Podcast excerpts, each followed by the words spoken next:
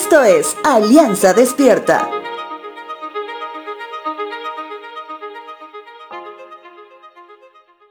Sé que no soy la única persona que muchas veces despierta en la mente con un cántico de alabanza al Señor. En algún momento pensé que se debía porque canté esa alabanza el día anterior. Sin embargo, no era así.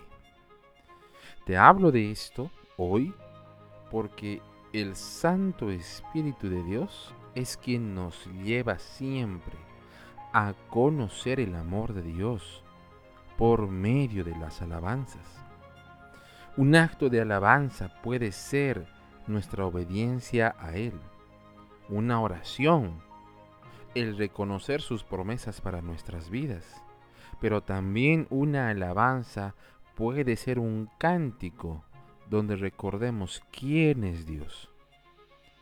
Ahora la pregunta es, ¿cuándo alabamos al Señor con cánticos?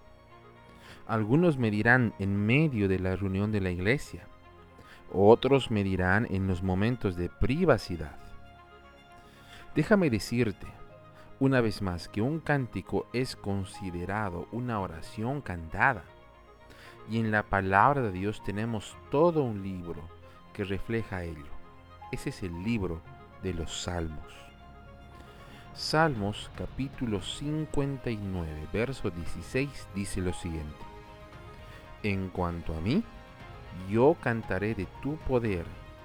Cada mañana cantaré con alegría acerca de tu amor inagotable, pues tú has sido mi refugio, un lugar seguro cuando estoy angustiado.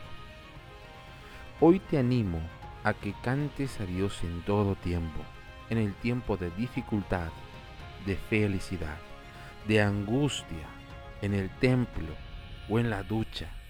Sigue refugiándote en Dios cada día y Él hará.